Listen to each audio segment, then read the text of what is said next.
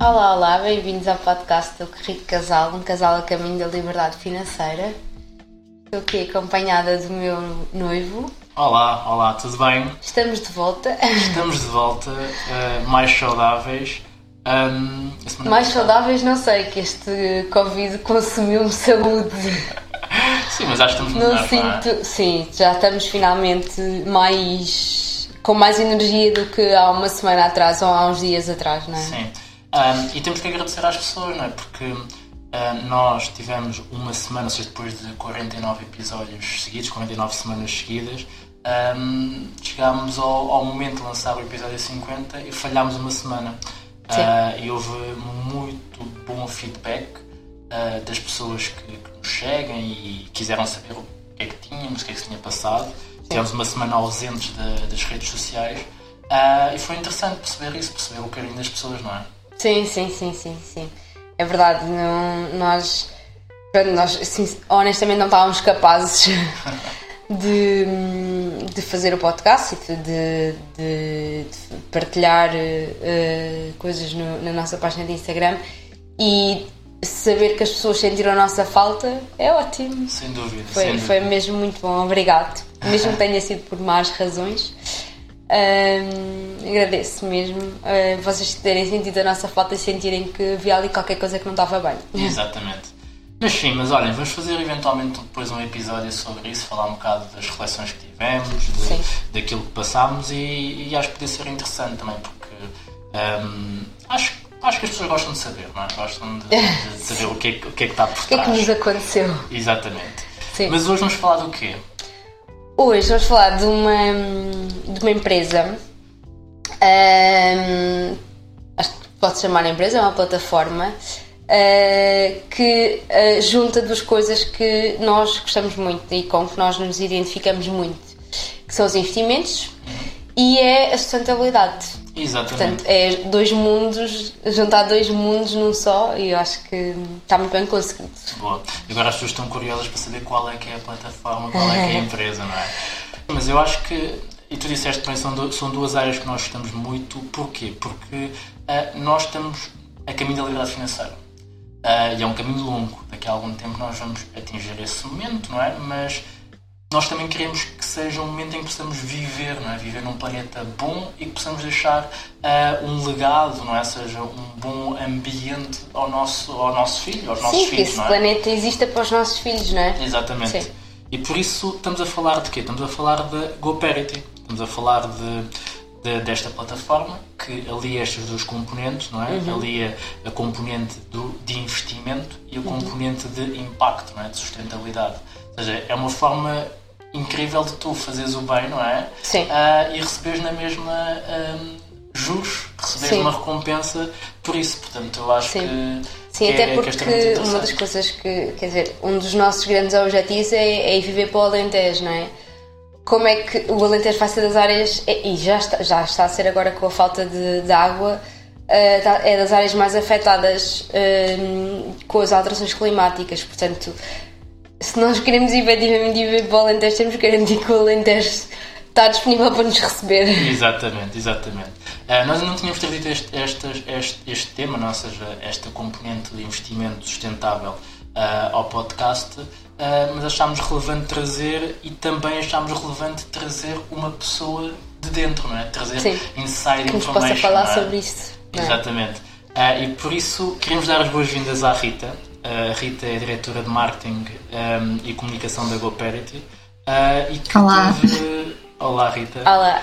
e que teve a amabilidade de aceitar o nosso convite, de estar aqui connosco para poder esclarecer questões, esclarecer curiosidades, não é? E explicarmos como é que isto funciona, como é que é possível nós podermos eh, ajudar o meio ambiente criar impacto nas pessoas e mesmo assim ganhar dinheiro com isso.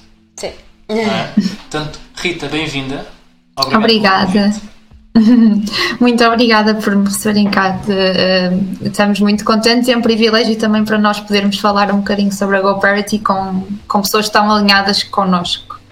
Boa. Ahm, não sei se, se querem que explique um bocadinho o que é que é a GoParity. Ahm, Sim, deixa-me deixa só, eh, eh, antes de mais, fazer também um agradecimento à Inês. ok? Uhum, a Inês, que é, que é a responsável de, das redes sociais, eu acho que para quem nos segue também, provavelmente algumas pessoas já, já seguem a página uh, ou o perfil da GoParity no Instagram uh, e a pessoa que está por trás uh, do, do, do, do, perfil, não é? Do, da parte institucional uhum. é a Inês e ela, e ela é que nos também colocou em contacto e portanto deixar aqui um agradecimento a ela também. Sim, foi, Obrigada, Inês. Foi, foi, a primeira pessoa, foi o nosso primeiro contacto com a, com a GoParity e de facto foi um ótimo primeiro contacto.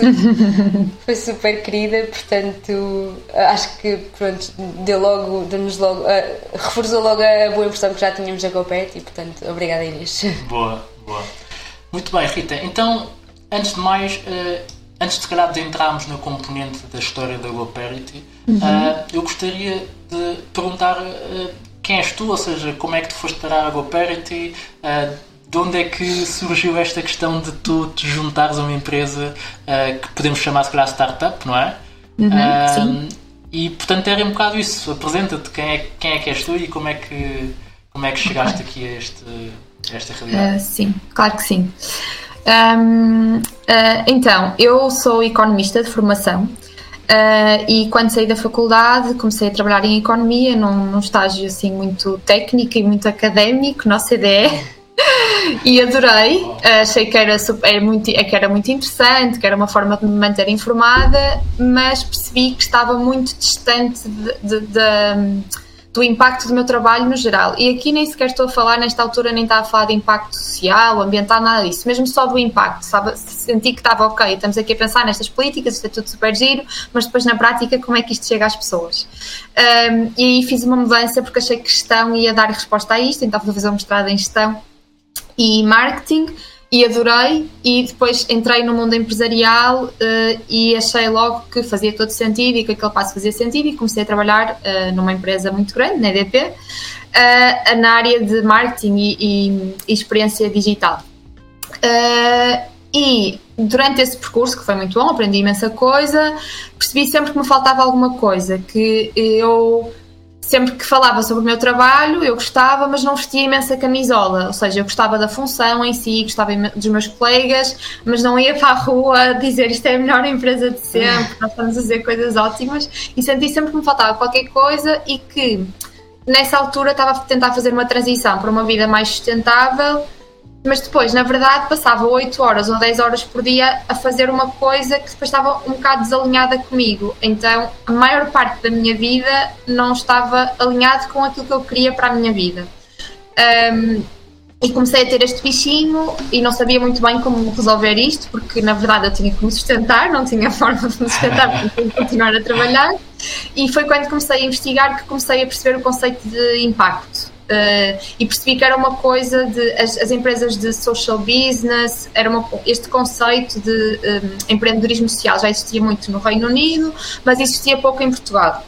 Ainda não era muito fácil encontrar estas empresas. Entretanto, depois da EDP, eu fui para uma outra empresa, também uma empresa grande, continuei com o mesmo problema, vá, uhum. uh, mas nesse momento decidi: ok, agora não tenho pressão e vou começar a procurar isto a sério.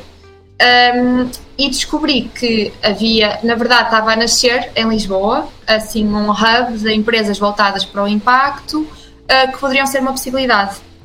Um, e eu vi várias uh, e não havia assim tantas que estivessem no nível de maturidade bom que pudessem, assim, imaginem, eu tinha, sei lá, 27 anos, acho eu, quando vim para a GoParity, sempre me sustentei, portanto eu não podia de repente deixar de fazer isso, não podia voltar para a casa dos Sim. meus pais.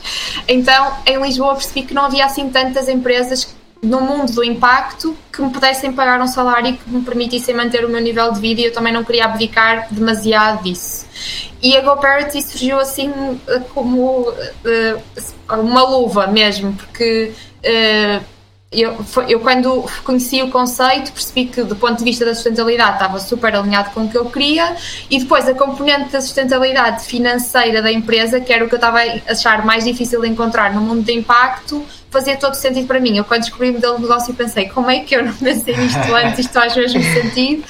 E, e, foi assim um bocadinho que surgiu, portanto eu comecei, conheci a GoParity há dois anos, entretanto fiz um processo de, de recrutamento normal E, e cá estou, há dois anos, a adorar uh, e a perceber que uh, não quero mesmo que a minha vida profissional se volte a desencontrar de, daquilo que eu quero na minha vida pessoal, porque nós passamos mesmo muito tempo a trabalhar para isso acontecer, na minha opinião.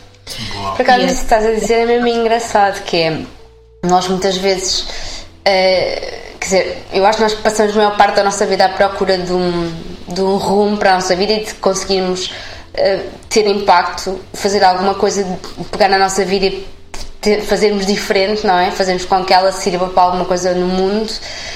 Um, mas muitas vezes isso, ou, ou, pelo menos temos essa ideia de que uh, fazer alguma coisa com impacto implica abdicar da nossa sustentabilidade financeira, não é? E o facto de existir essa possibilidade na GoParity é mesmo, é mesmo interessante, porque de facto não, não, não é muito comum, não é? Normalmente uh, coisas com impacto são, são muito associadas à, à caridade, não é? E um, ao voluntariado, e portanto não tem retorno financeiro pessoal, não é? E, e nós temos que viver, Sim. portanto, um, pá, é mesmo, mesmo interessante isso. Boa. Sim, Olha, é, nós, depois da primeira conversa com, com, com a Inês, uh, uma das coisas que nós comentámos aqui entre nós dois, e até foi a Catarina disse que foi eu se calhar quero ir trabalhar para lá. Não, porque, porque ali é mesmo. Ali é mesmo, agora vamos transformar esta entrevista em, em recrutamento. Exatamente. Isto sou eu a, a, a, a cometer não é? Mas sim, mas eu acho que, acho que depois então da tua explicação uh, aliou aqui muita coisa, não? ou seja, uh, e acredito que muita gente que nos esteja a ouvir também, e por isso é que eu, que eu acho interessante falar da tua experiência pessoal, porque uhum. tu tiveste de tomar uma decisão, tiveste que fazer um caminho para chegar aí. Um, eu acho que muita gente eventualmente está também nessa, nesse desafio, não é? Nessa busca de criar impacto e de encontrar um caminho. Um, e a GoParity é uma possibilidade, não é? E eventualmente onde existir outras. Aquilo que tu fizeste foi foste à procura. Eu acho que o interessante de passar aqui a mensagem é, ok, não tem que ser propriamente só a GoParity, mas o, o principal é, ok, se tu estás insatisfeito, se vês que os teus valores não estão alinhados com aquilo que estás a fazer, vai em busca, vai à procura, define se calhar uma checklist de coisas que tu precisas uh, e depois vai em busca disso. Eu acho que isso foi, foi interessante e acho que essa tua experiência também passa, passa uma mensagem forte um, ehm, a quem esteja. E agora, só fazendo aqui um bocadinho de publicidade ao sítio onde nós estamos, a nossa sede, uhum. que é, na, é a Casa do Impacto a Casa do Impacto tem imensas empresas uh, que trabalham lá diariamente, algumas em fase um bocadinho mais embrionária, outras no mesmo nível que nós, e para pessoas que querem fazer esta transição é, é uma boa fonte de oportunidades de trabalho. Boa, Portanto, boa, procurem as empresas que lá estão sediadas. Boa, excelente.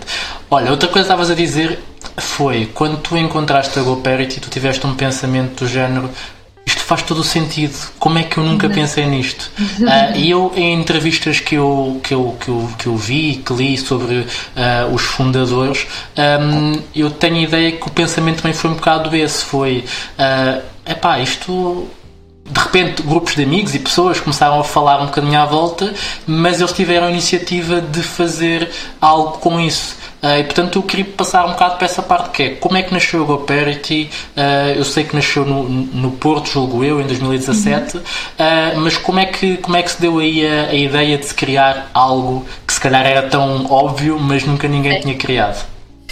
Um, eu por acaso gosto imenso da, da, história, mais ou menos de como é que as coisas aconteceram e, e foi assim bastante simples e um bocado um acaso.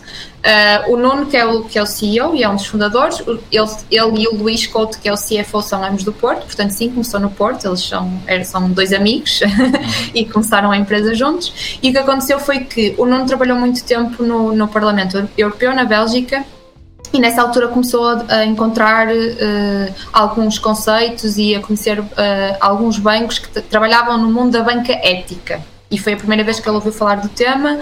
Acho que na altura a Triodos, por exemplo, um, e, e, que era um tema que fazia todo, todo o sentido. Quando chegou a Portugal, ou melhor, quando regressou a Portugal, uh, começou a procurar alternativas semelhantes só para colocar o dinheiro ou seja, onde é que eu vou pôr, onde é que eu vou domiciliar o meu salário? Aqui, o objetivo era este, a dúvida era esta. E percebeu, primeiro, que em Portugal não havia uh, uma banca ética. E banca ética, assim, de forma muito simples, é quando os bancos é, não sei se as pessoas sabem, as pessoas que me estão a ouvir sabem, mas quando nós colocamos o nosso dinheiro no banco, ele não fica lá parado mesmo. Se toda a gente Sim. de repente quisesse levantar os depósitos à ordem, não, não havia dinheiro para não toda a gente. Exatamente. Portanto, uh, os bancos vão, estão sempre a fazer alguma coisa com o nosso dinheiro e investir. Portanto, o que a banca ética faz é garantir que há um conjunto de indústrias onde eles não investem. E o Nuno percebeu que isto não existia em Portugal e ficou já com este bichinho. No entanto, a banca a banca em si, o mundo financeiro é uma coisa bastante complexa, as regulações também, portanto ele não podia, ok, agora quero criar um banco, é um bocadinho difícil. Exato. Mais ou menos na mesma altura, um, ele queria uh, instalar um, um, painel solar numa, num turismo rural de uma tia, um, no, no Algarve, e acho que eram precisos 30 mil euros. Eles, eles já trabalhavam nesta área das energias renováveis e não tinha dinheiro para instalar isso. E começou a falar com amigos e os amigos começaram a dizer ah, eu posso pôr algum dinheiro, falaram em conjunto, como é que juntamos um, mas não conseguiu arranjar ainda assim 30 mil euros sei lá, de dois ou três amigos e de repente pensou, ok, pá, emprestem-me o dinheiro e eu daqui a, se quem quiser o dinheiro daqui a um ano recebe o que emprestou mais um bocado, quem quiser só daqui a cinco anos recebe mais, porque eu tenho tempo de ir recuperando com o que eu recupero na fatura de eletricidade Boa. e vou-vos pagando de volta. E ele, depois de falar disto, assim, numa semana, juntou 30 mil euros. E Super orgânica essa, essa não é? Sim. Não podia ser mais natural. Sim, sim, foi mesmo um acaso e eu acho esta história super engraçada. E, e ele percebeu, pá, se isto foi assim tão fácil, então há aqui um modelo de negócio.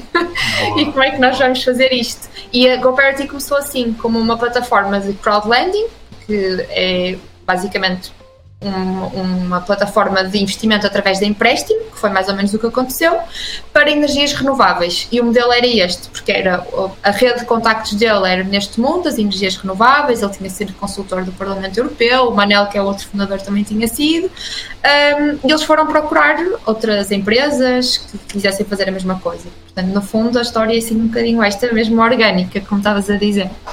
Boa. Epá, isso, é, isso é incrível porque uh, as pessoas às vezes uh, complicam muito. Ou seja, nós, nós, e nós deparamos muito com isso, que é as pessoas querem fazer muita coisa e querem uhum. uh, criar negócios e fazer. encontrar o, o novo caminho. E este é o exemplo de que às vezes é muito mais simples do que, do que parece, não é? Ou seja, ele testou um conceito que é um negócio hoje e vamos ver com, com, com, com milhões uh, de património já adquirido uh, e com vários projetos, com base numa necessidade muito básica que era querer colocar painéis solares na casa da tia e falar com amigos. Falar uhum. com amigos e Sim. colocar um, um incentivo. Porque eu acho que aí é que está o diferencial que é ele colocou incentivo. Ele antes de colocar o incentivo, eventualmente, ok, era por boa vontade. Quando ele colocou incentivo, tornou-se um negócio. As pessoas, é, colocou-se o espaço do ganha-ganha, não é? Ou seja, eu ganho por conseguir levantar capital e a outra pessoa ganha porque consegue receber um juro, uma recompensa associada. e mostra isso... também, eu acho que é uma perspectiva engraçada que é mostra a sustentabilidade financeira, de, de por exemplo, do, dos painéis solares, porque ele só vai colocar painéis solares porque depois tem uma, uma poupança económica no futuro, não é? Isso faz com que ele consiga recuperar uh, o dinheiro que investiu e consiga pagar, não é? E é engraçado isso, porque muitas vezes associamos a sustentabilidade à uh, inviabilidade financeira, não é? E, e uhum. isto é demonstrativo e os projetos da Cooperative são, é, é, isso mesmo, são demonstrativos de, de que efetivamente os, os, os, a sustentabilidade ambiental também tem sustentabilidade financeira, é engraçado. Pá, eu estou eu tô, eu tô impressionado porque foi genial, foi, foi mesmo. Foi, é que esse pequeno pormenor faz toda a diferença. Foi a questão do ele ter feito as contas de eu consigo poupar um determinado valor colocando uh, painéis solares, eu deste valor eu consigo remunerar um determinado X e fazer ali uma escala de remuneração, uma coisa muito simples, com números muito básicos, pá, e está feito, e está yeah. feito o um negócio. Pá, muito bom, muito bom. É mesmo isso. E até é engraçado, deixa-me só acrescentar um comentário em relação a isso, que é quando eles começaram a contactar as primeiras empresas, principalmente organizações, porque depois eles, está, eles queriam acrescentar uma componente social a isto. Então começaram a tentar contactar IPSS, porque gostavam também de ter impacto nessa área. E as primeiras reações das pessoas contactadas foram isto é banha da cobra e não pode Porque pensaram, como é que eu não. Imagina, vêm ter com eles e dizem: Eu arranjo-vos o dinheiro, nós tratamos do investimento, vocês não têm que pôr nada e depois o dinheiro que vocês já iam usar para pagar a eletricidade, vocês pagam-nos a nós e daqui a 5 anos vocês já recuperaram tudo e deixam de pagar a eletricidade. Então o modelo era, no início ninguém acreditava por ser bom demais e também acho que isso é uma coisa curiosa e que se liga muito com o que estavas a dizer sobre as pessoas associarem a sustentabilidade e o impacto social a uma coisa que não é necessariamente eh, sustentável financeiramente e eu acho mesmo pois. que não é verdade. Boa, boa. Olha, tu falavas aí de, de como nasceu, não é? Ou seja, uhum. a, eh, a, questão do crowdlending, não é? ou seja, um empréstimo e, e receber e remunerar um determinado empréstimo. Um, e, e, a minha pergunta vai no sentido de, neste momento, continua com esse modelo? É exatamente como funciona? Como é que é o modelo de negócio uh, da, da? Uh, sim, o modelo base neste momento é o modelo do crowdlending e é uma pergunta que nos fazem muitas vezes é como é que nós fazemos dinheiro e a maior parte do nosso dinheiro vem dos promotores, não dos investidores. Ou seja, assim que nós lançamos uma campanha que é financiada com sucesso, nós nunca, nós nunca recebemos dinheiro por uma campanha que não é financiada, por exemplo, uhum. portanto isso não, isso não existe. Mas quando uma campanha é financiada com sucesso, nós recebemos uma comissão à cabeça, que é uma percentagem do valor que nós angariamos, e depois recebemos uma, uma percentagem em cada amortização do empréstimo. E as amortizações são okay. normalmente mensais. E a nossa maior fonte de receita vem daí. Além disso, temos mais algumas fontes de receitas que são uh, bem mais pequenas, que são receitas que vêm dos investidores.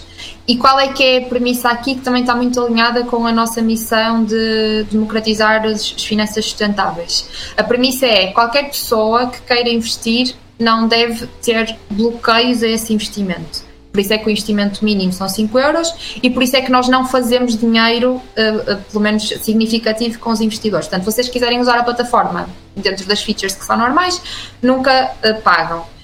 no entanto, por exemplo, há features em que pode haver uma, a, a cobrança de uma comissão, que são a venda no mercado secundário, o que é que isto significa? Eu investi num empréstimo a 5 anos, mas daqui a um ano preciso de liquidez rapidamente tenho que vender a minha posição a outro investidor e aqui nós cobramos uma FII, ok? Ok.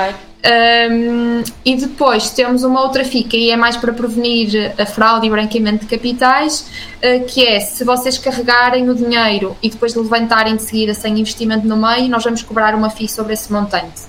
E aqui é mesmo porque há, inclusive já tivemos tentativas de fraude com cartões de crédito, essas coisas todas. E estas são as duas features, uh, as duas features relevantes que têm um, cobrança de comissões para investidores.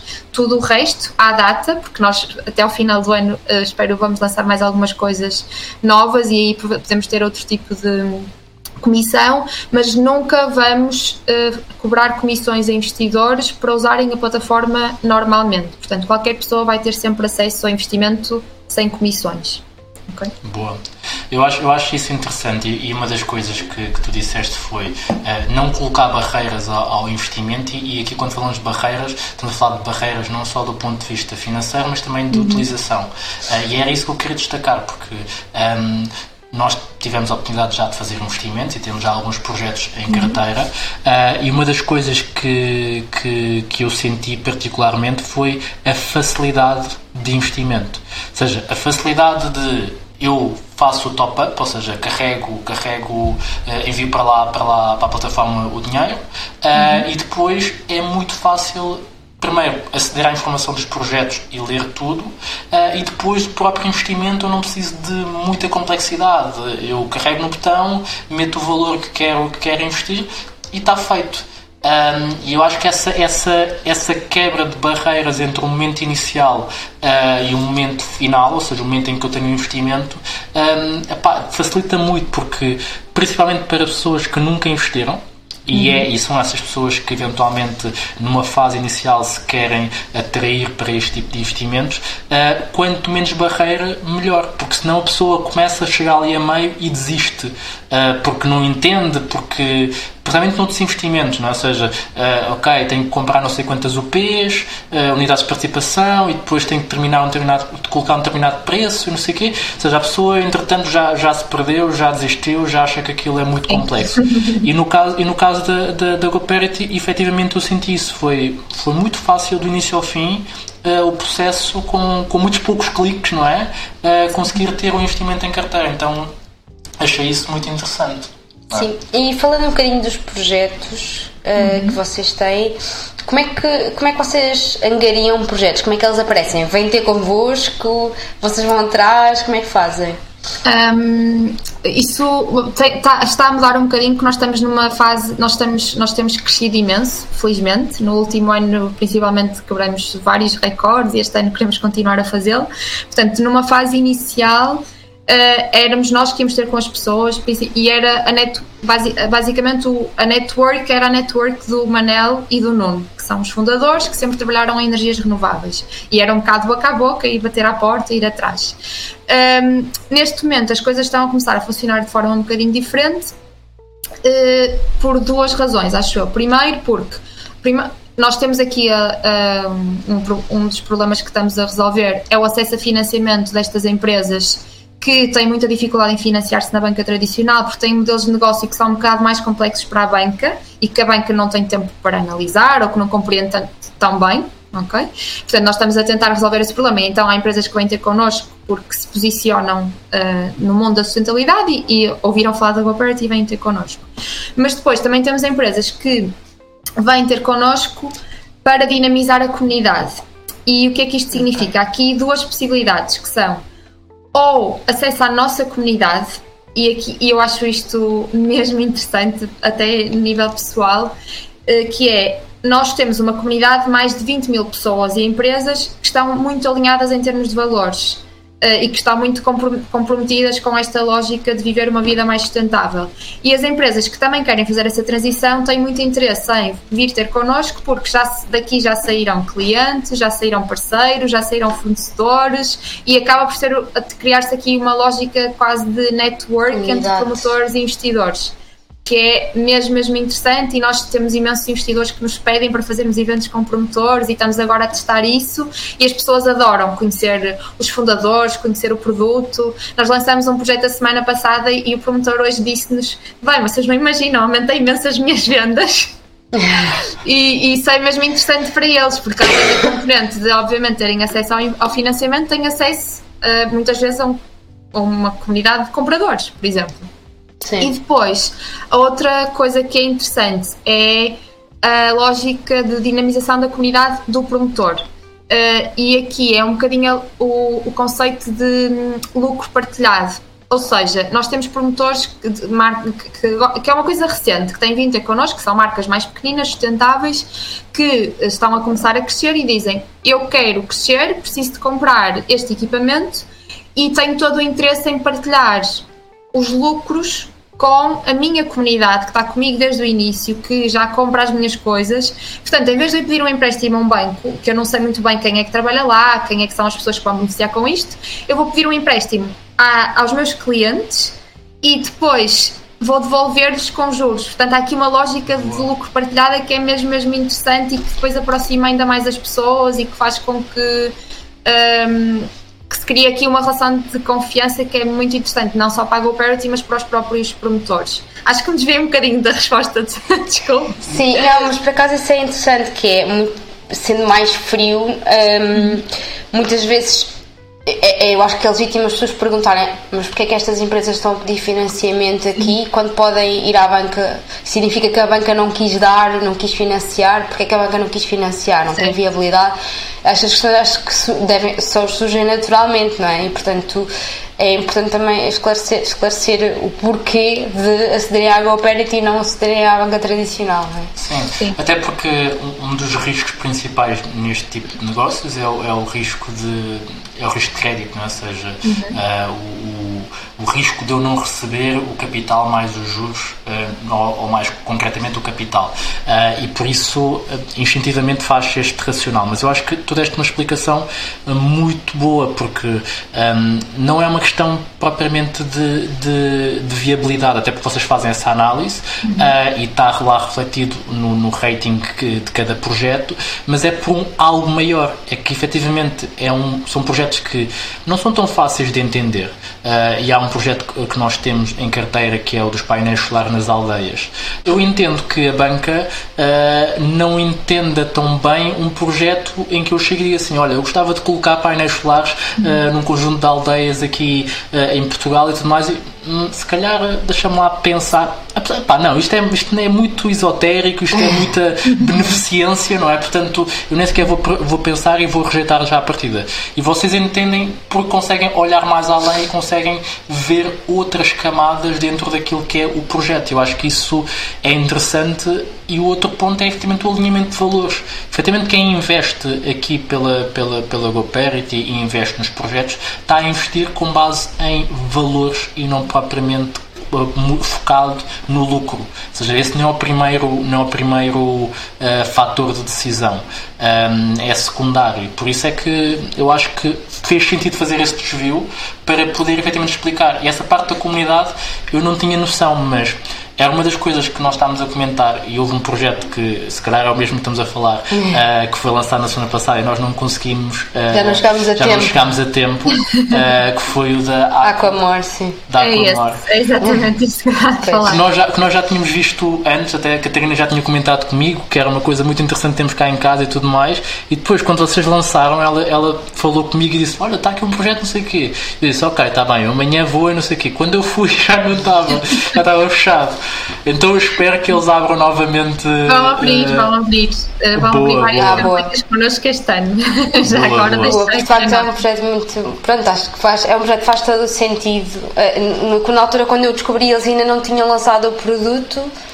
Acho que devem ter lançado. Eu, eu entretanto, fui acompanhando e acho que eles lançaram agora há pouco tempo o, Sim, pouquíssimo o, tempo. O produto. Aliás, o financiamento é mesmo para conseguirem financiar a produção porque têm encomendas certo. a que têm que dar resposta. Pois, imagino. Boa. Sim, de facto, pronto, responde a uma necessidade, só para explicar aqui um bocadinho uh, à Comor, espero não estar aqui a, a cometer nenhum erro, mas uh, basicamente o que eles têm é um, um dispositivo que se instala no no, no, no, dispositivo em casa que aquece a água, no esquentador, não sei se isso também funciona no termoacumulador, por acaso estou na dúvida. Uh, coloca-se no, no, esquentador, coloca-se no, na torneira de saída da água e a água, a partir do momento em que nós ligamos a água quente, a água só sai a partir do momento em que está quente, ou seja, aquele período de espera em que estamos à espera que a água aqueça um, não estamos a gastar água, pronto. Eu acho que isso acaba Sim. por responder a um dos grandes problemas eh, de desperdício de água que temos nas casas, Sim. quer dizer, não resolve tudo, mas resolve pelo menos uma parte escusamos de andar com aqueles artifícios que às vezes que muitas pessoas fazem, de colocar o garrafão, Exatamente. a recolher a água fria enquanto a água não aquece, etc. Boa. Mas isto é um exemplo. É uma solução super inteligente. Exato, mas isto é um exemplo de um, de um projeto uh, que, que, responde àquilo que estamos a dizer, que é, é sustentável na medida em que conseguimos poupar água e é uma coisa muito prática mesmo para quem é consumidor, não é só do ponto de vista uhum. de investidor, mas do ponto de vista de consumidor uh, é extremamente importante e por isso é que quando tu falaste de comunidade, aqui efetivamente reúne essa componente toda.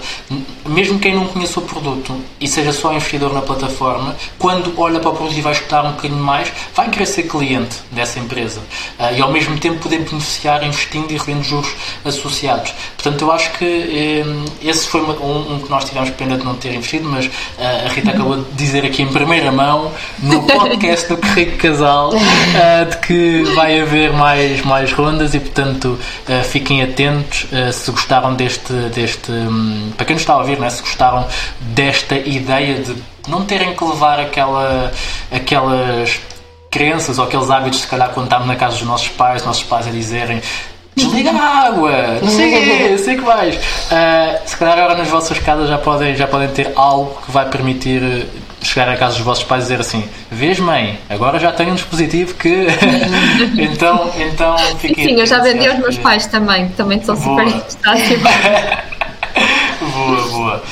Olha, outra questão, estamos a falar de projetos. Eu acho que uma das questões que a maior parte das pessoas uh, há de ter tem a ver com rentabilidade, não é? Que é, uhum. ok, está bem, muito bem. Qual é que é a rentabilidade média dos projetos que existem? Uh, como é que, quanto é que eu posso ganhar? Como é que, qual é que é a visão que tu podes partilhar aqui com, com quem nos está a ouvir? Um, há duas coisas que acho que é importante partilhar em relação à, lógica, de rentabilidade, à lógica de rentabilidade e coisas mais financeiras. A primeira é a média, que é assim o valor mais óbvio, a taxa anual nominal bruta é 5,3%, a média, sendo que o nosso projeto mais baixo até agora foi 3,75, mas foi mesmo uma exceção, foi muito baixo e foi porque foi um promotor que quis também comunicar o projeto para a sua comunidade, então não tinha necessidade de oferecer uma taxa muito grande. Uh, e o nosso mais alto até à data foi 7,5%. E obviamente que essas taxas, desculpa a interrupção, são, são discutidas com os promotores, é isso? Vocês Sim. definem conjuntamente com o promotor qual é que é a taxa adequada, é isso? Sim, exatamente. Okay. Nós fazemos, eh, durante a fase de análise de risco, nós fazemos, uh, temos duas entidades externas com quem trabalhamos, uma é Iberinform e a outra é Wiser Funding, que é uma uhum. empresa não portuguesa que nós começamos a utilizar para projetos que não têm sede em Portugal e quando nós vamos pesquisar, eles vão pesquisar a informação pública das empresas, vão ver se há dívidas à banca, segurança social, uma data de coisas, e além disso damos imediatamente um score rating da empresa, com base na informação pública. E nós depois trabalhamos a partir deste score rating. E dependendo do projeto e da viabilidade, da viabilidade técnica do próprio projeto, este score rating pode aumentar um bocadinho ou pode reduzir um bocadinho. Nunca se vai desviar muito, temos sempre esta base, mas por exemplo, se Uh, o promotor nos der garantias, penhora de equipamentos, ou garantia pessoal do sócio, ou da empresa mãe, estas coisas, isto vai fazer com que se calhar o score rating um, uh, melhore um bocadinho. Se ele não der ou nós descobrirmos que o projeto é assim um bocado mais arriscado, então se calhar vai piorar. Portanto, depois nós trabalhamos com isto. Isto para dizer o quê? É como que... uma banca normal, não é? é? Exato. É feita uma avaliação de risco e de acordo com o risco é cobrado uma taxa de juros maior ou menor. Exatamente, e era exatamente isso que eu ia dizer. Esta score rating do risco está relacionado com a taxa de juros. Portanto, no, na, normalmente taxas superiores indicam projetos com risco superior também, embora tenha sempre que se olhar para os dois em simultâneo e essa informação é disponibilizada de forma pública para cada projeto e pode ser eh, consultada e depois as pessoas tomam as suas decisões. Um, e a outra coisa, assim, para finalizar, a outra componente que eu acho que é importante uh, termos em conta e não é imediato, já percebi, já percebi que isto é um problema de entendimento de algumas pessoas, é que nós temos pagamentos periódicos mensais em quase todos os projetos, 90% dos projetos. Portanto, quando nós falamos de uma taxa anual nominal de 5%, se nós começamos a devolver capital ao mês 3, uhum. não podemos fazer a conta dos 5% vezes o capital porque nós vamos devolvendo capital, funciona um bocado como um crédito à habitação. À medida que se vai devolvendo, aquela taxa vai sendo calculada sobre um montante de capital cada vez mais pequeno. Exatamente. Mas o risco também acaba por ser mais pequeno, porque este conceito de risco é se eu tenho menos capital ali, então o meu risco é sobre um montante de capital um bocadinho inferior. Portanto, eu acho que é preciso olhar para as duas coisas e é preciso olhar para a taxa é preciso olhar para a periodicidade de pagamento, portanto, pessoas que querem ter liquidez, se calhar vão valorizar o facto de ser um, um pagamento mensal, e depois também, é, pode, também se pode olhar para uh, o período de carência, que é o período durante o qual o promotor não está a devolver capital. Portanto, uma pessoa que até olhe para o investimento como, ok, isto aqui é um dinheiro que eu não preciso, que eu acho que essa é, seria a lógica mais adequada, estou a investir dinheiro que eu não preciso, não é uma fonte de emergência, um, vai colocando o dinheiro uh, não precisa, portanto, até vai valorizar ter um período de carência de capital mais longo, porque no final vai ganhar mais juros com isso. Uh, e aqui também, uma vez mais, é muito uma decisão do perfil de risco das pessoas. Boa, boa. Tu trouxeste aí, acho que este esclarecimento é relevante porque uh, quando falamos de, de risco, falamos sempre de uma avaliação de quanto dinheiro tem em risco e por quanto tempo. Uh, e são esses os fatores que têm que ser considerados, que é, ok, o juro é uma componente de remuneração, mas reflete uhum. o risco do negócio e, como é óbvio, à medida que o risco vai baixando, por, porquê? Porque falta menos tempo e porquê? Porque tenho um montante mais baixo, é normal que o juro nominal, ou seja, o valor que eu vou receber, seja mais baixo, embora seja 5,3% ou outra uhum. porcentagem, é uma porcentagem sobre um valor mais baixo, não é? E se eu depois no final vou receber o capital total, é normal que aquilo que eu tenho que fazer é, é o, o bolo do, do juro, se eu levar o, o empréstimo até ao fim, isso vai ser distribuído ao longo do tempo, sendo que no início eu vou receber mais e depois no fim vou recebendo menos porque o montante também é, é mais baixo. Eu acho que esse esclarecimento do ponto de vista mais financeiro uh, é importante. Um, eu acho que é, que é interessante a questão dos 5,3%. Eu acho que é uma remuneração muito boa, tendo em conta um, um rendimento, ou seja, um um investimento de renda fixa uh, e com este propósito, seja não só pensando no primeiro fator de, de, de, decisão que é valores, eu tenho valores alinhados com a sustentabilidade eu quero deixar impacto e quero investir com impacto e depois, ok, eu vou olhar para a parte mais financeira e da, do ponto de vista financeiro, efetivamente 5.3% numa remuneração fixa é muito boa. Um, e portanto acho que é aliciante para quem nos está a ouvir uh, e também interessante ficar connosco até ao fim porque vamos ter aqui algumas surpresas e algumas uh, ofertas, não é? Possamos chamá-las assim, uh, para quem ficar aqui connosco até ao fim e poder se calhar beneficiar destes 5.3% em média, atenção, que é o que eu estou a dizer. e como a Rita também trouxe, portanto é isso. É, vamos continuar aqui a conversa, não é? Sim, eh, agora e falando sobre essa questão de poder beneficiar dos 5,3% em média, uh, os projetos estão, agora estão atualmente em curso três projetos, acho eu, se não, se não estou em erro, não é?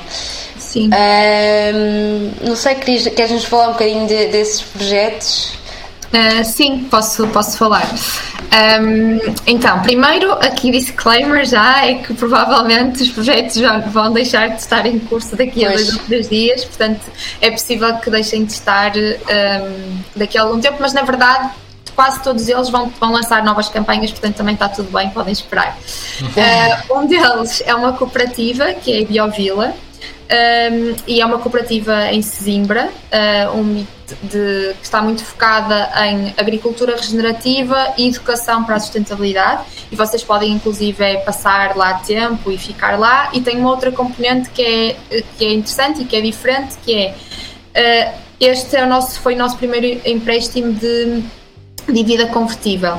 Ou seja, apesar de ser um empréstimo a 5 anos com uma TANB de 4,75, acho eu tenho aqui uma nuance que é, passado um ano do projeto uh, estar em curso, as pessoas podem decidir converter o empréstimo em um, ehm, títulos da cooperativa e tornar-se cooperantes.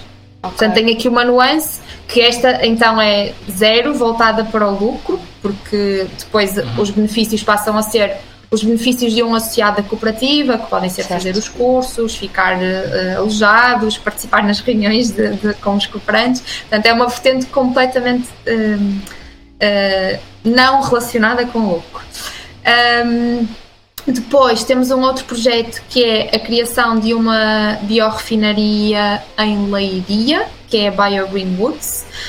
Um, e este aqui é um projeto bastante complexo tecnicamente, portanto eu vou tentar não desenvolver demasiado, tenho até tenho receio de cometer aqui alguma incongruência, mas sim de forma muito genérica o que eles fazem é eles um, fazem carvão que é 100% neutro em carbono, porque eles utilizam sim. biomassa. E é um bocadinho difícil o conceito, mas há aqui uma componente importante que é eles tentam uh, utilizar biomassa é, é, quase na totalidade de espécies invasoras. Portanto, eles até têm alguns tipos de acordos com entidades públicas de temos aqui esta mata que é preciso limpar, vocês limpam a mata, mas depois podem ficar com o material que depois convertem em carvão que é 100% neutro. E assim o modelo de negócio é mais ou menos esse. Eu não prefiro não desenvolver muito este porque eu tenho mesmo, mesmo conceptualmente uh, alguma dificuldade em perceber como é que o carvão pode ser 100% neutro, essas coisas todas. No entanto, posso dizer-vos que se vocês lerem a página do projeto e tiverem dúvidas, e nós já fizemos isto, nós promovemos o contacto entre o promotor e o investidor. Portanto, se alguém estiver mesmo interessado, nós, o promotor está super disponível para, para esclarecer questões. E este aqui é um dos projetos que nós, no fundo, temos uma linha de financiamento com eles, que nós estamos a cofinanciar a fábrica que eles estão a construir, eh, e nós já lançamos várias campanhas e vamos continuar a lançar. Então, nós a cada. temos alguns limites do ponto de vista de risco e disposição ao promotor, portanto, a nossa equipa de risco e compliance não nos deixa de repente abrir um projeto enorme, uh, mas nós a cada, a cada dois meses mais ou menos lançamos um projeto deles. Um, e, e, é isso, e depois os próximos dois, por acaso um deles, eu acho que a Aquamore vamos mesmo lançar daqui a duas semanas, é, portanto, notícia de última hora. Estar atentos. uh, e vamos lançar também daqui a pouco um de upcycling de relógios de luxo também é Uau. engraçado. Uh, que é um projeto do Porto, acho eu, espero não estar a cometer-me em uma incongruência, mas acho que sim, acho que é um projeto do Porto uh, e vamos lançar daqui a dois ou três dias. E no fundo o que eles fazem é arranjam relógios de luxo e depois vendem mais, uh, vendem mais barato. Também acho que vai ser giro esse, Sim. Esse, esse aí é daqueles que se calhar alguns vão tornar clientes também. Exato, é isso, é isso mesmo. Mas é uma empresa portuguesa, é isso? Estavas é uma empresa portuguesa, sim, sim, sim. É uma empresa portuguesa que está mesmo, mesmo a começar, inclusive não tem ainda imensos relógios, estão mesmo numa fase inicial. Um, e, e é isso, acho que nós vamos financiar o a website de e-commerce, porque eles têm um website já, mas têm, as encomendas têm que ser feitas por e-mail e querem lançar agora o website mesmo de compra online. Boa. Tu estavas a falar, estavas a falar da, da Biovila e, uhum. E efetivamente nós, nós temos vários projetos, porque um dos princípios uhum. que nós seguimos também é, é, o princípio da diversificação, portanto preferimos uh, aproveitar e, e colocar uh, investimento em quase todos os projetos que sejam possíveis, pelo menos foi essa a definição uh, que, nós, que nós assumimos, mas a Biovila foi o que, pelo menos para mim, é o, é meu favorito, efetivamente. E eu não sabia, eu não sabia dessa componente da, da, da possibilidade de conversão. Um, e portanto, eu acho que, eu acho que alguns no tempo, se calhar vamos avaliar isso, porque eu, eu, gostei mesmo do projeto, acho que, acho que a ideia é, é, é, muito boa, está alinhada com aquilo que nós, que nós gostamos, que é a comunidade e a parte mais de. Um, de, de alimentação orgânica e de, também da parte educacional, que é também aquilo que nós também fazemos aqui do ponto de vista mais financeiro. E se pudesse dizer qual é que é o meu favorito até agora, uh, sem dúvida que, que, seria, seria a Biovila. Não é? Posso dizer-te que se quiseres visitar, podes visitar. Nós já fizemos, por acaso, já fizemos lá um evento portanto não sei se a GoParity poderia acompanhar, mas o promotor é muito, muito, muito aberto, toda a gente é mesmo simpática, portanto é super fácil combinar uma visita de uma hora e só lá passar o dia e Boa. ficar a conhecer o espaço e aquela, aquela zona é muito bonita mesmo, um, portanto acho que vale a pena uma visita. Quando começar, quando ficar bom tempo. Sim, vamos lá. Mas sim. Olha, e em relação agora, se calhar falando uh, um bocado da literacia financeira, não é? ou seja, que é um bocado aquilo que nós estamos aqui a fazer, um, e a pergunta vai direcionada do ponto de vista de nós estamos aqui a conectar-nos e vocês têm também feito um trabalho relevante do ponto de vista também de trazer informação uh, não só à comunidade, mas a outras pessoas que tenham esse interesse. Um, e eu queria perceber da vossa estratégia qual é que é a importância da promoção da literacia financeira para aquilo que é o crescimento do vosso negócio. Enorme mesmo. E se eu te dissesse o sonho, era mesmo quase nós temos uma escola. Mas neste momento não temos recursos, não temos equipa, nem temos dinheiro, mas espero mesmo que um dia consigamos fazer. E isto é muito importante porque porque primeiro nós quando estamos este, uh, a tentar nem é tentar desmistificar, o contrário, quando nós estamos a tentar reduzir barreiras à entrada, temos uma responsabilidade muito maior no que diz respeito à educação. Porque nós estamos a tentar tornar as coisas tão simples que depois podemos cair no erro contrário, que é isto é tudo simples, investam aqui e ter uma estratégia comercial muito agressiva e depois não informar por outro lado. E nós pensamos muito nisto e, e então a nossa equipa de risco está sempre, tenham cuidado com o que vão dizer, etc. O capital nunca é garantido. Então nós tratamos mesmo de trabalhar muito isto. O que nós fazemos internamente já à data um, são os meetups, que são um conjunto de eventos que são promovidos pela Inês e que podem ter outras pessoas da equipa ou ter outros promotores. E o que nós fazemos é mensalmente fazemos uma sessão sobre um tópico. Pode ser só como começar a investir, o que é que é o risco, já vamos fazer também um sobre impacto e vamos convidando outras pessoas da equipa ou vamos convidando promotores e fazemos isto mensalmente. Nunca repetimos os temas às vezes, mas pronto, não temos capacidade para todas as semanas fazer todos os temas, nem, nem fazer isso.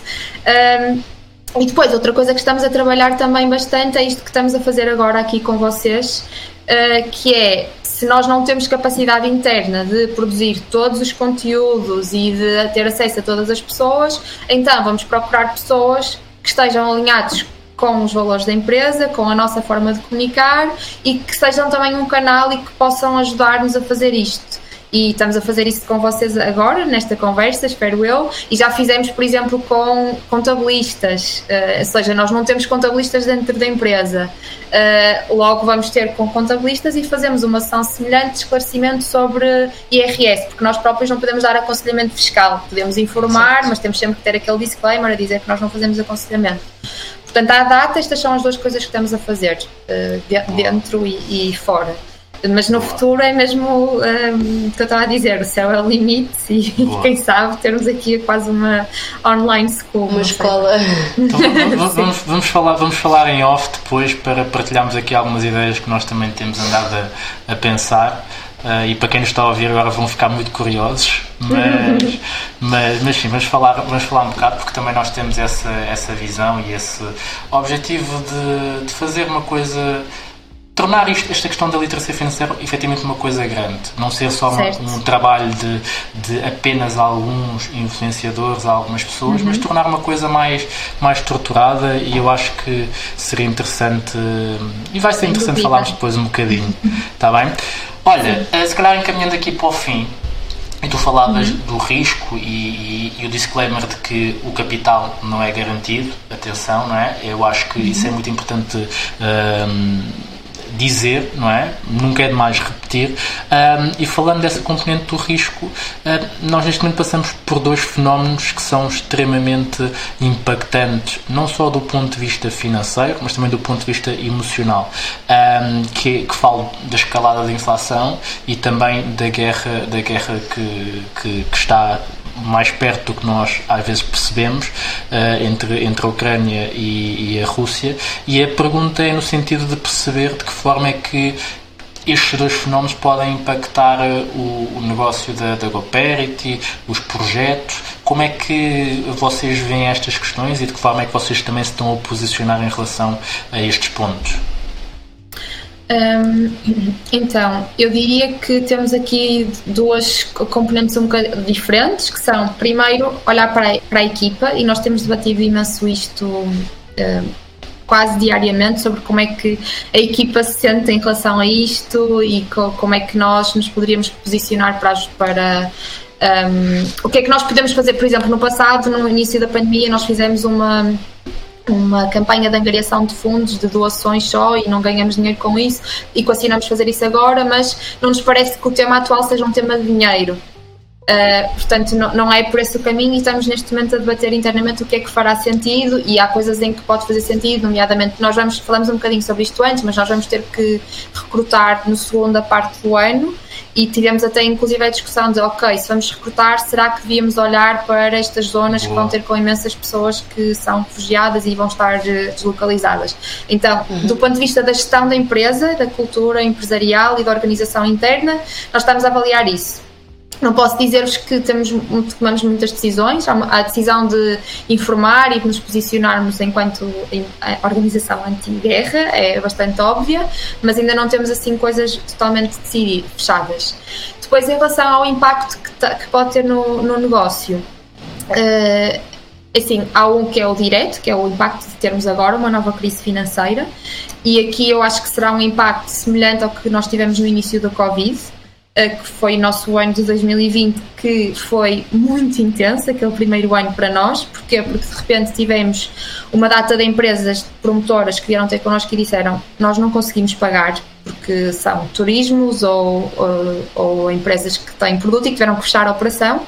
E nós tivemos que primeiro fazer a nossa primeira reestruturação de sempre a um empréstimo, nunca tínhamos feito e nem sequer sabíamos fazer isso do ponto de vista tecnológico, temos que repensar a aplicação para ter isso em conta. Logo, essa primeira fase uh, foi difícil, nós agora estamos muito mais preparados para fazer isso do ponto de vista tecnológico, do ponto de vista de risco, compliance, legal, etc.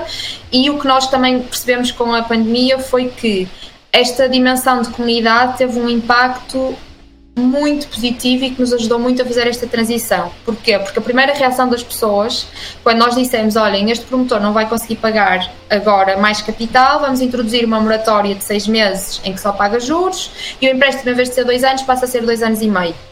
A reação de 95%, e estou a ser conservadora, 95% dos investidores foi tudo bem, como é que eu posso ajudar? Há mais alguma coisa que eu posso fazer? Posso comprar coisas? Há pessoas que nos disseram que abdicavam dos juros, mas nós temos, não é preciso, não é esse o objetivo, a relação contratual mantém-se, mas isto foi incrível para nós, para nós de perceber mesmo, porque se não, se, imaginem, nós na altura éramos muito mais pequenos, já, já mais do que duplicamos a comunidade desde então, se de repente tivemos muitas pessoas muito dispostas, se as pessoas nos dissessem que pá, não, que querem ir para tribunal ou que criassem aqui entropia, teria sido muito difícil nós conseguirmos gerir a situação e não foi o que nós vimos.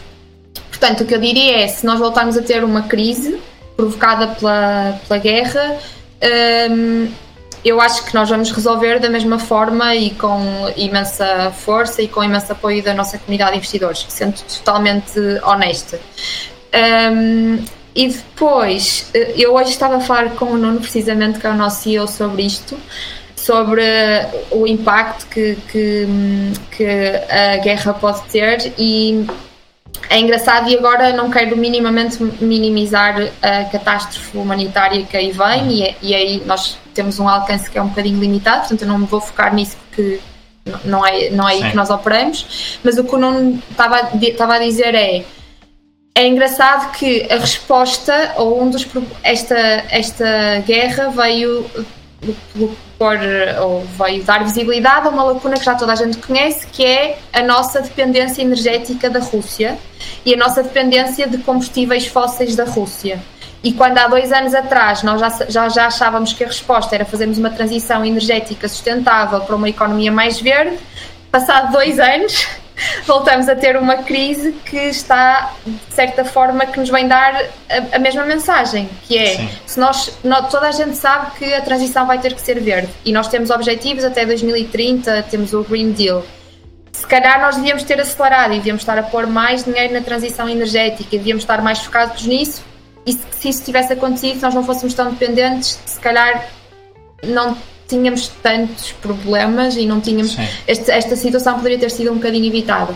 Portanto, do ponto de vista do negócio, o que eu acho é, efetivamente, há pessoas que se calhar vão deixar de, de investir tanto porque têm menos liquidez, há pessoas que se calhar até vão preferir doar em vez de investir mas no outro lado da balança há pessoas que vão perceber eu quero mesmo deixar de investir em combustíveis fósseis e vão trazer esse dinheiro para plataformas como nós. E nós temos pessoas que já vieram ter connosco por causa disso. Portanto, obviamente que a crise humanitária que aí vem é horrível e que, e que nós vamos tentar perceber de que forma é que poderemos também contribuir para mitigar um bocadinho isso, mas do ponto de vista do negócio, eu acho que nós estamos bem posicionados para, para responder Boa, a, isso. Excelente. Ah. Sim. Um, eu, eu eu acho, eu acho interessante é, mesmo esse, para, esse paralelismo com aquilo também que ou seja, com a transição que houve com, com a pandemia, não é? Ou seja, já uhum. toda a gente antes uh, falava da necessidade de termos teletrabalho e de haver trabalho à distância, de haver. Um, essa, essa forma diferente de trabalhar, uh, mas havia sempre uma grande resistência. Foi preciso uhum. uma pandemia para fazer a transição e a transição foi muito rápida. E se calhar é, é como, como tu dizes, não é? ou seja, uh, esta, esta catástrofe, que não deixa de ser uma catástrofe, uhum. uh, é o acelerador, se calhar, de uma transição que estava a ser feita de uma forma mais lenta e que agora é uma necessidade. Começou, tornou-se urgente fazer isso. Eu acho que eu acho que isso traz mais força ao negócio e traz mais força também àquilo que são as reflexões sobre uh, os valores, aquilo que nós queremos efetivamente para o mundo uh, daqui a algum tempo, o mundo dos nossos filhos, dos nossos netos uh, e por aí fora. Não é? Sim. Tens assim mais alguma questão? Não, estava a pensar, a única coisa que eu estava a pensar ainda relativamente a isso é que uh, é verdade que pode haver este acelerador uh, para, para as energias renováveis, mas também se fala muito em voltar para, para o carvão, por exemplo. Uhum. Um, isso assusta, sinceramente. Ou seja, uh, por um lado, percebo que. Um, temos de deixar de depender da Rússia um, para, para, para ter gás, mas e, e, e, obviamente que as energias, eu, acho que as energias renováveis deviam ser a alternativa, mas infelizmente o que se ouve mais nas notícias é voltar ao carvão e, uhum. e até quase que há uma crítica porque Portugal abandonou todo, as refinarias todo, sim, abandonou as refinarias recentemente sim. e agora vieram dizer, ai ah, não, agora foi demasiado rápido. Pronto, Sim, não sei, acho que é uma discussão muito profunda. Sim, eu, acho que é, eu acho que é daquelas questões que nunca há consenso uh, e uhum. só o tempo dirá uh, aquilo que, que será o caminho. Mas sim, mas eu acho que acabamos esta conversa em grande. Acho que uh, esclarecemos aqui muita coisa. Eu, eu adorei esta conversa, adorei, uh, adorei mesmo uh, perceber principalmente uma das perguntas que nós tínhamos aqui que acabámos por não fazer porque tu respondeste, que era se tu gostavas de trabalhar na GoParity e, e qual é que era a tua experiência. Exatamente, eu acho que isso ficou, ficou intrínseco e, e, se isto depois for para o YouTube as pessoas vão ver uh, o teu brilho nos olhos a falar, a falar do, dos projetos e a falar disto tudo, portanto um, eu, acho que, eu acho que trouxemos aqui um, um bom conteúdo. E para privilegiar e também uh, dar aqui também um, um, benefício a quem ficou connosco até ao, até ao fim.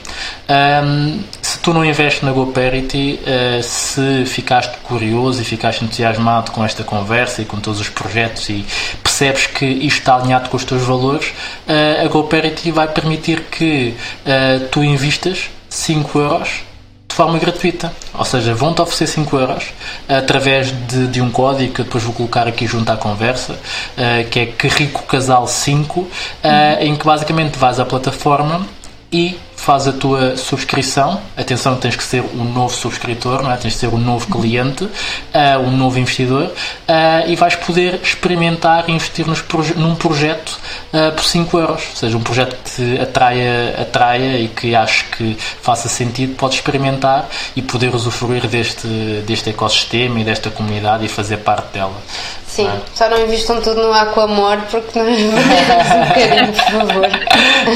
Sim, e também deixar aqui um anúncio, não é? Que é que estamos no episódio 50 uh, e chegamos ao episódio 50 e vamos ter o privilégio de, deste podcast ser patrocinado e ser uma parceria com a GoParity. A partir de agora uh, podemos dizer que fazemos ainda mais parte da comunidade uh, e estamos juntos nesta missão de, de, de entregar mais literacia financeira à, à, população portuguesa, a quem, a quem tiver vontade de nos ouvir e quem nos der o privilégio de estar desse lado. Uh, e não podíamos estar mais felizes, não é?